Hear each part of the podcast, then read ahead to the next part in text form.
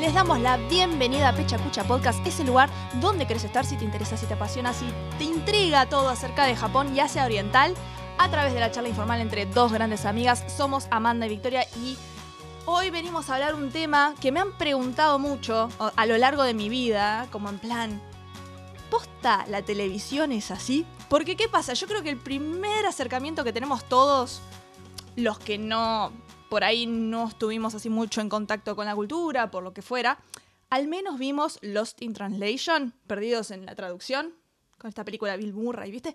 Y tenés esa escena, ¿viste? Zarpada donde van y lo llevan a la tele y es como, es un montón esa escena. Y generalmente el tipo de la gente me ha preguntado, como decir, ¿posta, la tele es así? Sí, es la gran pregunta, ¿no? ¿Es ¿Realmente es tan estridente como parece? Y la respuesta es sí, yo creo, Tal cual. tal cual. o sea, Fin de capítulo. Ah, Con matices, con matices que vamos a explicar y a comentar. Pero es, Sí, sí, claro, sí. si lo comparamos con la tele a la que estamos acostumbradas, es raro. Es raro, es raro. Es como. el- estuve viendo bastante, documentándome para, para este capítulo, y, y noté varias veces como los comentarios de gente no nativa que lo que opinaban acerca de la televisión japonesa en rasgos generales era que es un poco caricaturesca, ¿no? O sea, Mm. es rara de ver, o sea, mucho efecto de sonido, mucho paneo, no sé, es... Yo creo que lo que igual estamos acostumbrados a que esté limitado a programas así de variedades o de humor, aquí, Mm, allí se mm. estilan absolutamente todo. Entonces, hay que imaginar rótulos, colores muy estridentes, que te aparecen aquí onomatopeyas extrañas y digo lo de todos los ámbitos porque no solo están en programas de estos de sobremesa, sino que las noticias mismo, si tú las miras, yo la primera vez que vi las noticias dudé de si eran noticias o si era un programa sin más, porque realmente tanta letra, tanta, ¿sabes? Que entra, que sale, que sin Ah. color amarillo, que sin color rojo. Creo que puedes sí, sí, saturar, sí. ¿no? Los primeros... Yo creo que sí, yo te, creo que te lleva un tiempo de adaptación, pero igual, o sea, igual como que medio pensando este capítulo también me di cuenta que yo estoy como completamente desactualizada de incluso la televisión de mi país, ¿viste? O sea, cada televisión yo creo que tiene su formato Mm. y, por ejemplo, nosotros acá se usa el banner y, y por ahí como se captura alguna frase que haya dicho la persona que está siendo entrevistada o el que está hablando y se pone en colores y qué sé yo. Pero esto es como una exageración nivel Dios. O sea, generalmente en la misma pantalla uno tiene como cinco cosas conviviendo gráficamente, Sí, sí. ¿no? Ya tenés el subtítulo abajo con colores y en la misma frase a veces se le cambia el color a alguna, alguna palabra que quieren subrayar y se le cambia el tamaño. Después aparecen como en plan ruidos y cosas escritas en, qué sé yo, como ¿eh? o guau, o cosas así, viste, como reacciones escritas Ujú. en la misma pantalla, más tenés la imagen principal, por ahí alguna captura de costado y a veces dos o tres personas en chiquitito que también están reaccionando a lo que está saliendo. Y eso solamente en imágenes. Sí, en sí. sonido, por ejemplo, me puse a mirar y tenés el que está hablando, ¿no? Tenés la situación principal. Algún sonido de fondo que a veces te pone en contexto. El que está reaccionando, que también lo escuchas. Y las onomatopeyas que se ponen. Y efectos extra, por ejemplo, qué sé yo. Si hay alguien que muerde algo, está el sonido del, ¿viste? de la masticada. O el sonido que me vuela la cabeza, el de los brillitos. Todo tiene brillitos. Mm. ¿Viste? Como crin, crin, crin. Ahora me terminé acostumbrando, pero al principio era como que me chocaba todo mucho. Como que me costaba una banda tomarme en serio eso. Sí, realmente es que es eso, tienes tanto estímulo que, que no, que Mm. te faltan ojos, a ver para qué punto de la pantalla miras. Lo que dices tú también, hay un subtítulo, y ya no solo estos rótulos o banners simplemente que te den como un titular o un subtitular o de qué estamos hablando, qué tema. Es que tenemos arriba a la Mm. derecha el tema, el nombre del programa y normalmente cuando hay alguien que interviene, además de todo lo que tú comentas, tenemos que lo Sí, que, sí, sí. al menos en mi país, es un subtítulo con una letra Arial bastante cutilla, es Sí, co- sí, sí. que parece rótulo de banner y realmente están subtitulando a la persona lo que está diciendo. Y además tomándose la licencia de lo que decías de esta palabra mm, es ahí importante, te la voy a poner en negrita o de otro tono de color. No sí, sé. Sí, sí, sí, sí. Es una locura. Sí, yo creo que poco se habla de estos programas. O sea, creo que en conocimiento popular se suele decir que sobre todo la publicidad japonesa es extraña. Yo creo que hay mucha compilación por ahí que se ve. Mm, Sí. pero no hay que desmerecer lo particular que es en general la tónica de los programas en cuanto a los visuales. Y otra cosa que me choca Sí. un montón, que no es solo de noticias, sino que está en todos lados, también en la publicidad, Ah. que comentaremos luego más tarde, es igual que, que los japoneses son amantes del fax, ¿no? Que es un poco una coña Ajá. muy habitual de tan avanzados para unas cosas y tan desactualizados Y que ahora para viste otras. que el ministro se puso, claro, que se puso re heavy, ahora el ministro que dijo, basta de disquete, chicos, que, o sea, tienen eso, que y pasó hace, ¿qué? ¿Un mes? ¿Dos meses atrás? O sea, como decir, ¿qué? ¿Cómo que todavía usan el disquete, chicos? Sí, porque anda, eh, re válido igual, pero, Sí, sí, a ver, tal cual. Esto Pues es mientras como además en publicidad, yo que trabajaba en publicidad en Japón, usan todavía cintas físicas para mandar las publicidades a las cadenas de televisión. No se hace digital. para, para, para, para. ¿Me estás diciendo que vos grabás la publicidad y la mandás en VHS para que la pasen? La mandas en, bueno, en VHS no, sino en otros formatos, ¿vale? O en HDCAM o XDCAM. Pero sí, tú tienes que mandar una cinta física. Ay, por favor. No te puedo creer. O sea, hay, No, no te puedo creer. había una previsión, creo que era 2024, 2023, que algunas cadenas empezarían a aceptar lo que es la entrega digital, pero todavía no, todavía no. Ay, por el amor de... Bueno, no sé si el otro día viendo a, a Brody in Japan comentaba esto de que había tenido que hacer como un video para una cadena y que se lo pedían en un formato que era imposible. Él había grabado, no sé si en 4K, no sé, high definition, no sé cuánto, y era como, yo cómo paso... Aparte no tenía como él la herramienta para pasarla de super digital a, para que hay que grabarlo en cinta. O sea, era como, era como esta complicación extra de, ay, Dios mío. No te puedo creer. Sí, cinta. Es qué horrible. gente complicada. Bueno, Porque bueno. aparte lo que, lo que estoy pensando ahora es, las publicidades llevan mucho de edición digital. Tienen muchos efectos especiales, cambio de planos, o sea, tiene un montón de eso. Y eso, tener que pasarlo a cinta implica que vos que tenés que tener el aparato para pasarlo a cinta. O sea, Sí, sí, sí. Realmente. Así van las cosas. Pero bueno, como un ejemplo más, yo creo que tienen un poco una fiebre antidigital en lo que es enseñar las cosas. mm, Ya sea tanto en publicidad como en las noticias. Porque yo recuerdo, hace meses hubo un accidente bastante fuerte en Japón que involucraba un autobús Sí. y bueno, con una salida de carril y demás. Y en vez de hacer una Mm. recreación en 3D digital, aparecía el señor de las noticias con un autobús que parecía de juguete, Ay, pero era- estaba hecho con, como con cartulina, escenificando la autopista, la salida de carril, y el señor iba explicando lo que había sucedido moviendo con su mano el autobús y los coches implicados. Y no es... para que se entienda bien. Claro, Claro, pero puede pensar, ah, es una excepción. No, no, no, no, no. De verdad. o sea, Pero yo me imagino lo que debe ser el estrés de trabajar en una cadena de televisión en plan como acaba de haber un choque, ¿no? Vos de golpe te enterás de eso y es como, vos, hacé la maqueta, vos, pintala, vos, así como que de golpe es un montón de trabajo extra que hay alrededor de cualquier cosa que tenemos, porque aparte la noticia no es que, ah, bueno, pará, nos preparamos para contarla mañana, no, eh, la tenía que contar Claro, pronto, ¿no? Y como, de golpe todo ese montaje para contar. Venía el auto por aquí. Bueno, un poco de eso pasaba, yo creo que te lo conté, de esto, de que estaba mirando, bueno, estaba medio tratando de seguir eh, como el momento al momento de la erupción del Sakurajima, que fue ahora en julio de este año.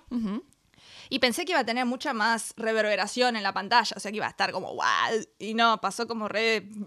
Porque bueno, el Sakurajima después hace erupción todo el tiempo, no sé si entre, entre 100 y 300 veces al año. Entonces es como que. bueno, O más, ¿viste? Entonces es como que. Bueno, ha llovido un poco de ceniza, ¿no? Pasando. Ey, sí, más de lo mismo. Entonces es como que la erupción que salió por todos los medios eh, acá, que nos llegó a nosotros, era como que, bueno, sí, fue un poquito más que lo usual, pero no nada mucho más terrible. Y lo que sí salía en las noticias, un especial de cómo iba a ser la evacuación. Y este aquí, primero eh, estaba el señor muy trajeado, con un, con, viste, con esos ¿Viste con esos bastones súper larguitos, con una manito en la punta, ¡Ay! típico de profesor de antes, de que, Sí. ¿sí? ¿Me entendés? Sí, se querían Y tenía una un- mano de, un- de Mickey o algo de esto similar, ¿no? Sí, sí, sí, sí, sí. Muy cómico. Sí, pero, pero puesto así como capuchón y, y el palito así que parece, pero ese, de ese grosor, ¿viste? De las antiguas eh, antenas de radio, cuando las estirabas y las usabas de puntero, bueno, eso. Y tenía. A- o sea, él estaba como, vos imaginate la pantalla, él estaba parado como a la izquierda de la pantalla. En el centro de la pantalla lo que te ocupaba era una maqueta 3D de todo el Sakurashima, con los niveles, con todo eso, qué sé yo. Atrás de él tenías un pizarrón blanco donde estaban escritos con fibrones de colores los horarios cuando iba a pasar la evacuación, porque a tal hora vamos a levantar a los pescadores, no sé dónde. Así era. Y, que esto no es televisión local, a ver si me entendés. O sea, es como, eh, pues vos me decís, "Eh, es una cadena de radio, de, no sé, de, de un pueblo pequeño, decís, bueno, está todo bien. No, no, esto, cadena nacional. Y el muchacho tenía arriba de la maqueta como los bar- barquitos puestos y los iba corriendo, ¿viste? Como, ¿viste como en las películas cuando veías como, bueno, ahora vamos a invadir Alemania y vos veías en las películas, ¿no? Va a venir el batallón, no sé qué, y lo corrían así con el palito. Tal cual de cómo iba a ser, claro, de cómo iba a ser la evacuación y él hablando ahí 40 minutos de seguido. Y yo me quedaba pensando esto de, eh, tenés esta antítesis. Por un lado tenés la televisión que te invade los sentidos que no, no podés con tanta realidad. Y por otro lado tenés esto que te transporta a noticiero de los años 50, que, que yo veía que yo igual estaba recalmada escuchándolo, como diciendo, claro, si yo tengo que evacuar y me cuentan las cosas así, igual me re relajo, como, ah, va a salir todo bien. No, no, se presta atención, claramente, se presta atención. Si ese es el objetivo, yo creo que lo logran. Pero hay que superar la primera barrera del qué está pasando. ¿Qué es esto? ¿Vale? Claro, claro, claro, sí, sí, sí. Y en la sección de hoy nos había tocado un tema que yo creo que, que, que da para hablar, pero de un millón de cosas, porque somos muy fanas de muchas cosas. Pero bueno, este, esto nos llevó a elegir una y una sola para traerla en esta sección y maravillarlos a todos. Nos tocó recomendaciones, momento fangirl. Eso de que vos decís. Y, y no importa si está bien, más está mal, si a todo el mundo le gusta, no, lo comparte con vos. Es que es, es- es tu, es tu nichito, es tu, es tu amorcito. Eso de que sale algo y decís, ah, necesito verlo, necesito mirarlo, escucharlo, lo que sea. ¿Cuál es? ¿Qué, qué sería la recomendación que vos tendrías que dar Bueno, a ver, que te genera eso? yo voy a ir con, con una serie barra dorama que salió por ahí en Oh. 2014, ¿eh? que es Bitter Blood. Ajá, bien. Y además, o sea, ¿por qué, ¿por qué traigo esto? Porque yo, a ver, ¿Por qué? no soy una persona. No soy muy fangirl, que digamos. Entonces, cuando vi esta serie, yo me quedé en el Ajá. opening ya de la serie que he hecho antes del programa, he rememorado y he pensado, qué buena canción. Qué buena Ah, canción de sí, Mayday, por favor, vayan a mirar Sí, sí, el opening de Bitter Blood. Y bueno, pues la recuerdo con cierto cariño. Bueno, la serie, así Mm. muy en resumidas cuentas, es de un Sí. joven detective, ¿vale? Que entra a la Mm. policía y casualmente en la misma sección de toda la policía, que, con, ¿con quién se encuentra? Con su padre. Y tiene que trabajar junto a su padre, con quien no se ¡Oh! Soy lleva tu bien. padre. Está todo mal. dejando esta Con elegante. sí, dejando esta misticidad simplemente pues yo ahí en el opening ya eché ojo y dije uy este chico quién es entonces recuerdo que es la primera vez que googleé un No. nombre de actor japonés Ay, te movió, te movió movió, ahí. a ver. Porque yo sé lo difícil. Sí, sí, Aquí sí, sí. Takeru Sato vale que es el actor en cuestión yo recuerdo ahí Todas. googlear eso típico de uy a ver cuándo nació este ¿Quién es este muchacho". chico tan lindo? sí exacto Que actúa tan bien. Y que es detective. Aparte me encanta porque es, es detective. Recién arranca su primer laburo y el chabón está re prolijo, re bien vestido. Es como todo bien. Viste, decís, no, yo arranco mi primer laburo estoy toda en desastre. ah, tipo, tengo el conjunto de ropa que conseguí. Ah. y el chabón estaba espléndido. el traje de buscar trabajo ¿no? y ya está Pero sí, no. sí.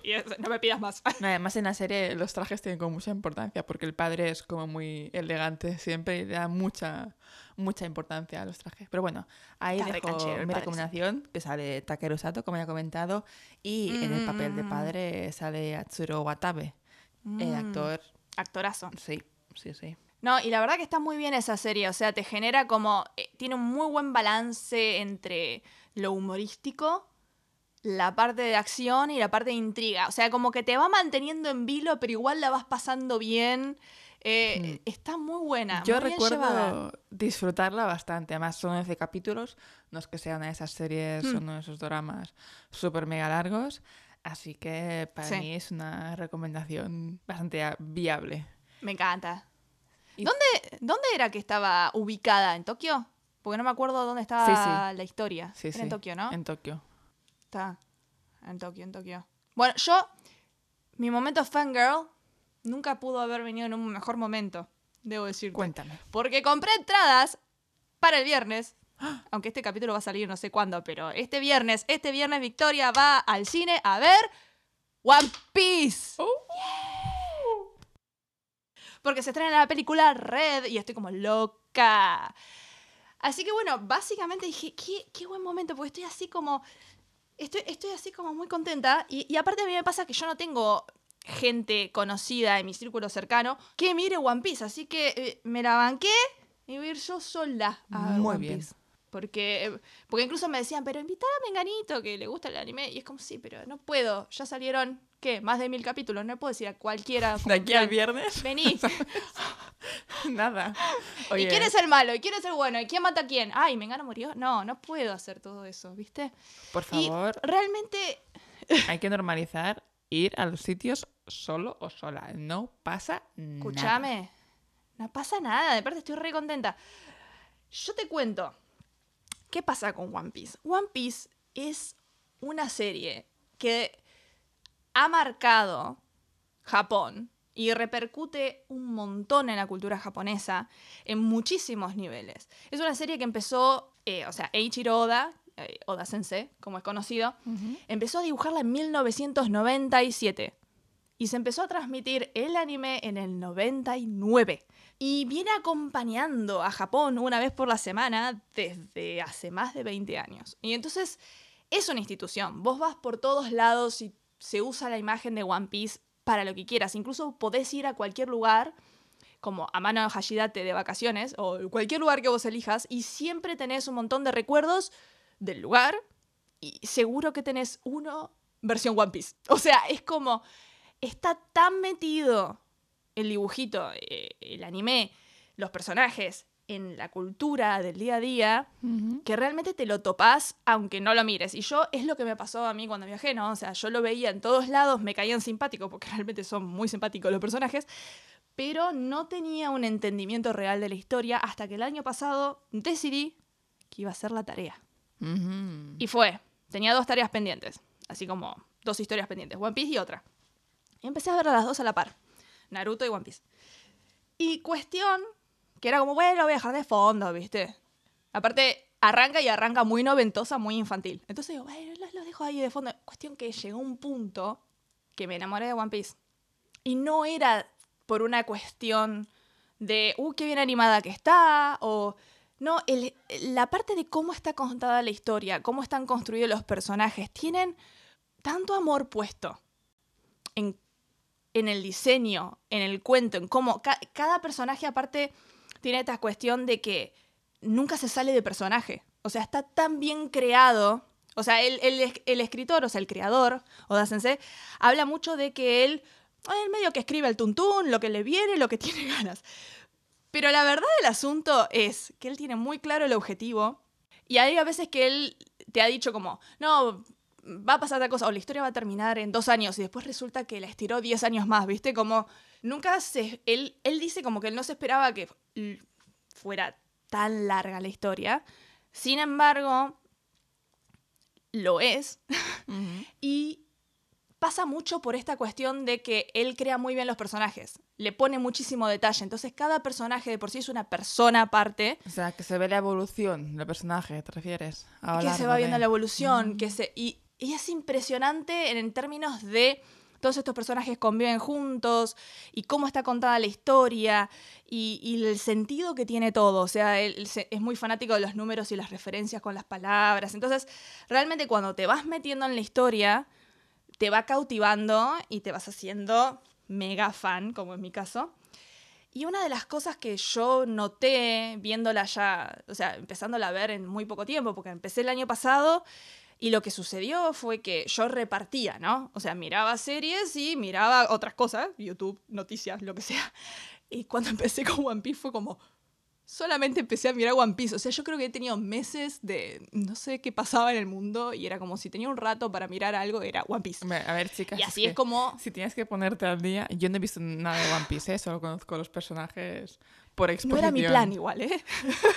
Pero es, es obvio que si tienes que ponerte al día mm, desde el 90 y... Es que nunca lo pensé, nunca lo pensé, simplemente pasó. O sea, lo que me pasó fue que me, me hacía feliz. Es, y lo que aprendí mucho con la serie fue mucho acerca de trato humano, de, de cómo solucionar problemas, de muchas cosas, incluso las traje a mi vida personal. Ah, mira. Y lo que es fascinante es que como lo hice ya de grande, teniendo mucho, a mí me gusta, viste, toda la parte de la meditación, mindfulness y demás, eh, lo que noté muchísimo, viéndolo desde esa perspectiva, es que el protagonista de la serie es la personificación de la, de la abundancia y la libertad. Y piensa y actúa desde ese lugar.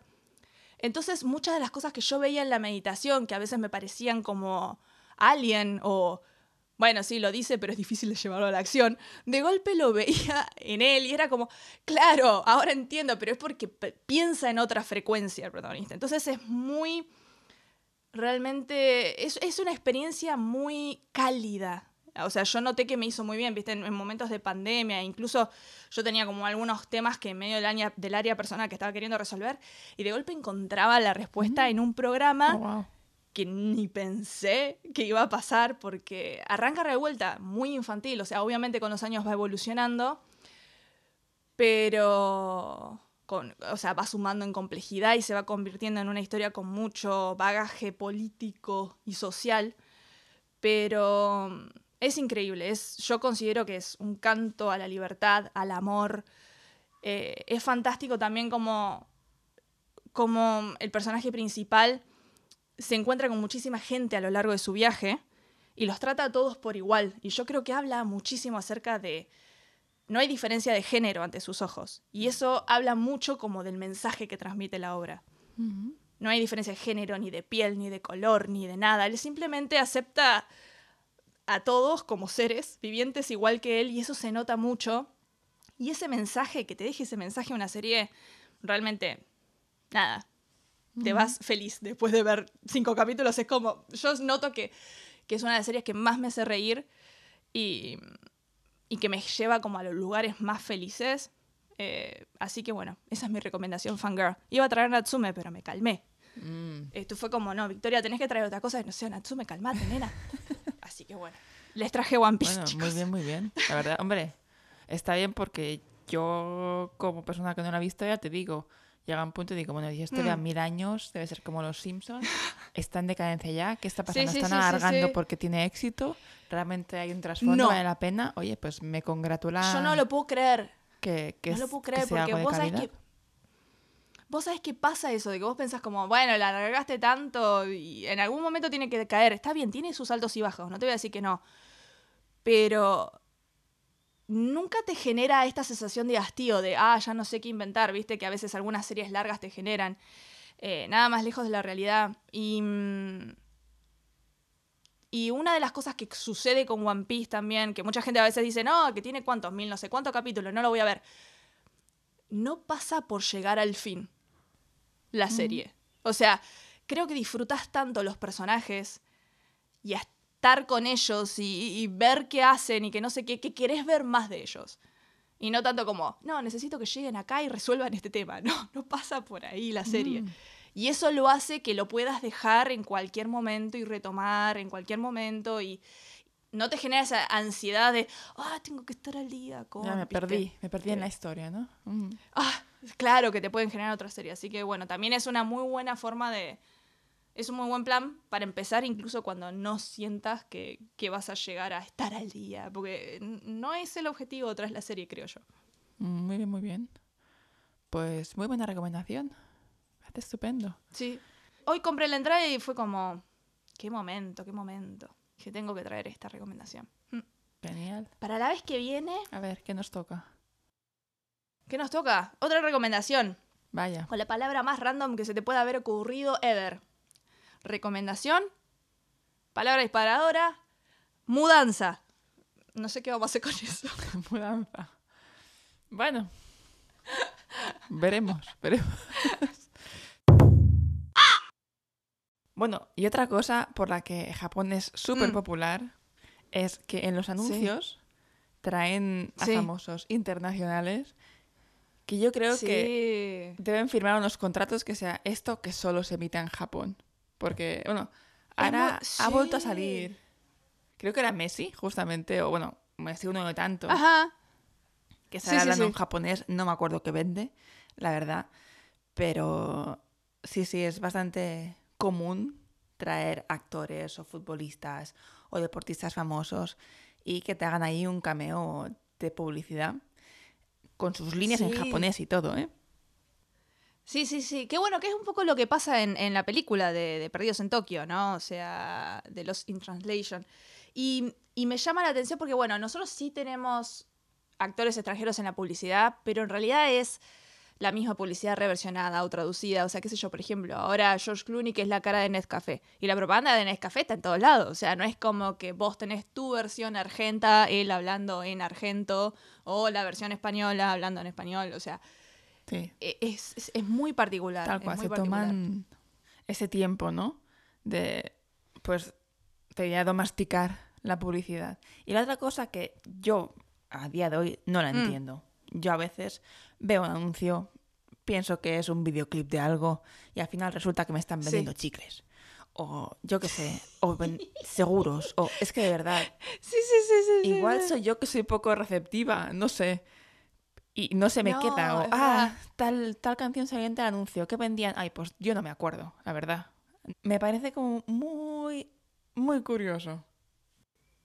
Es verdad, es verdad. Y yo igual, por ejemplo, lo que rescato que de lo que más me ha chocado a mí de ver publicidad es, bueno, no, un poco lo que decíamos, un poco te abruma la tele, ¿no? Y, y las, y las propagandas no quedan fuera de ese, de ese, digamos, comentario, ¿no? La propaganda es la cosa más abrumante que hay. Ya es abrumante en nuestros países, o sea, ya de por sí una propaganda se- es, es como que medio que la piensan un poco para que te abrume.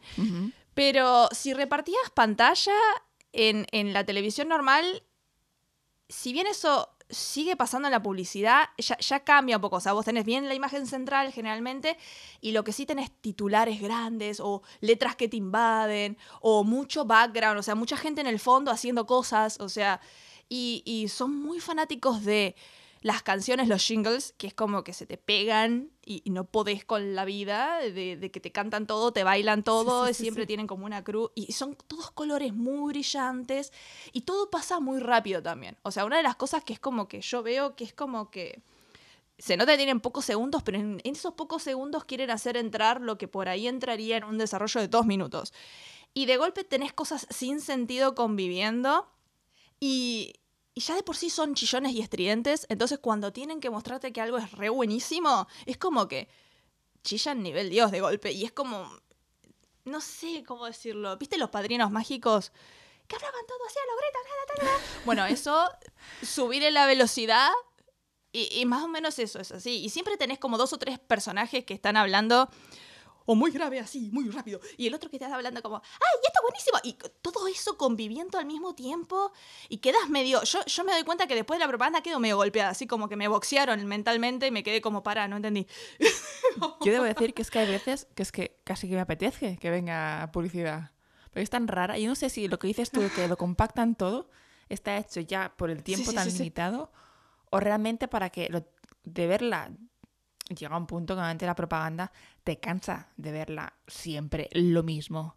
Pues no sé, es que van dejando como easter eggs, ¿sabes? Como para que veas tal cosa y te des cuenta Sí, más sí, tarde. sí, sí, O cosas, o cosas así, no lo sé, porque no es no es que me importe, ¿sabes? Verla. No sé, es, es algo un poco raro de explicar tal vez, pero... A mí me pasó, sí que, por ejemplo, bueno, ahora con, con- con el tema del programa, me vi varios compilados de las últimas propagandas, porque hace bastante que, tipo, las evito en general. Y lo que sí noté es que a la quinta propaganda yo ya tenía la sonrisa dibujada. Era como una cuestión de que yo me estaba riendo, digo, era como esta persecuta de hacerte reír con situaciones ridículas que no, o sea, realmente no tenían relación una con otra las cosas que iban pasando y simplemente yo veía eso, que me empezaba a reír, como me empezaba a reír de la ridiculez que estaba mirando. Y yo creo que pasa un poco por ahí, por llegar a extremos que irrisorios y como sin sentido y entre medio te meten el jingle y quedas medio ahí como, como que te sacan de contexto, ¿viste? Entonces, entonces un poco eso tiene, pero bueno. Sí, juegan mucho, mucho al descoloque. Y la otra cosa de publicidad que yo, claro, por franja horaria, cuando estoy aquí despierta, pues Mm. obviamente en Japón tengo siete u ocho horas de, de diferencia hora. Entonces, Claro. a veces, pues lo que se ve de publicidad, pues es la publi de altas horas nocturnas de Japón. Y sale el típico Opa. de teletienda, de soy una señora, te estoy vendiendo este bolso de firma italiana, que no sé qué, no sé cuántos. Ajá. Y Sí. me, me hace acordarme mucho a cómo presentan Sí. los temas también. Que no lo hemos, se me ha olvidado comentarlo antes, Mm. pero me parece muy curioso que, siguiendo con lo de ser poco digitales, ellos agarran una cartulina o de esto, cartón, ¿sabes? DM, una plancha, Sí, sí, sí, sí, sí, sí. ponen algo debajo, se molestan en imprimirlo y ponen una cinta para taparlo. Y en la publi es como. ¿y cuál será el precio de este producto? Chan, chan, chan, chan. Ajá. Chan, chan, Y chan. dramáticamente hacen tal cual. Pero lo mismo para cualquier tema, ¿eh? De cotidiano. Hoy vamos a hablar Sí. de tal cosa. Claro, sí, wow. Sí, que es, es como. Yo me doy cuenta de eso, que, que por ahí los formatos tuyo y nuestro de televisión se parecen mucho más de lo que yo pensaba. O sea, yo por ahí mira, miro televisión española y me parece como rara en comparación a la mía, ¿no? Pero después me doy cuenta que es como. Si la trato de comparar con Japón, claro, una persona que nunca miró televisión asiática eh, o, o china, digamos, o, o japonesa o lo que sea, como que, como que se lleva unos impactos importantes. Y Sí. mm, sin ir más lejos, por ejemplo, estaba ahí revisando algunos programas de, le- de- de televisión de, mm, de entretenimiento, porque para practicar japonés sí consumo mucha noticia, porque viene con subtítulos y qué sé yo, pero no tanto de entretenimiento. Y una cosa que me causó mucha gracia, que veo que siguen haciendo, es tipo, viene un invitado y es como, oh, invitamos a Mengano tal, aplauso, y viste, como todos los sonidos extras de, eh, oh, ah, ay, y viste toda la cosa. Llega Mengano de tal y le hacen como un, un frisado de pantalla y vienen esas presentaciones como de películas malas donde tenés un grupo de gente de como películas clase B, ¿viste? Que tenés un grupo de gente y los van presentando onda, Mengano, letras grandes y una pequeña bio como con descripción de tipo de sangre no sé qué y trabajó no sé dónde. Lo mismo hacen con cualquier invitado, te hacen como una pequeña bio y después viene Mengano y habla y, y siempre tenés una voz en off que aparte te presenta de Mengano es famoso porque estuvo en no sé dónde y en no sé dónde. Y después eso encima de todo lo demás que está pasando. Y me resultó como tan retro, o sea, yo creo que no veía ese tipo de televisión desde, ¿qué? Los años 80. Y a otra velocidad aparte, porque como que yo creo que lo moderno está en hacer lo mismo, pero más rápido en los programas. No, no como en, no, para, chicos, hagamos un poco de, de limpieza de contenido, ¿no?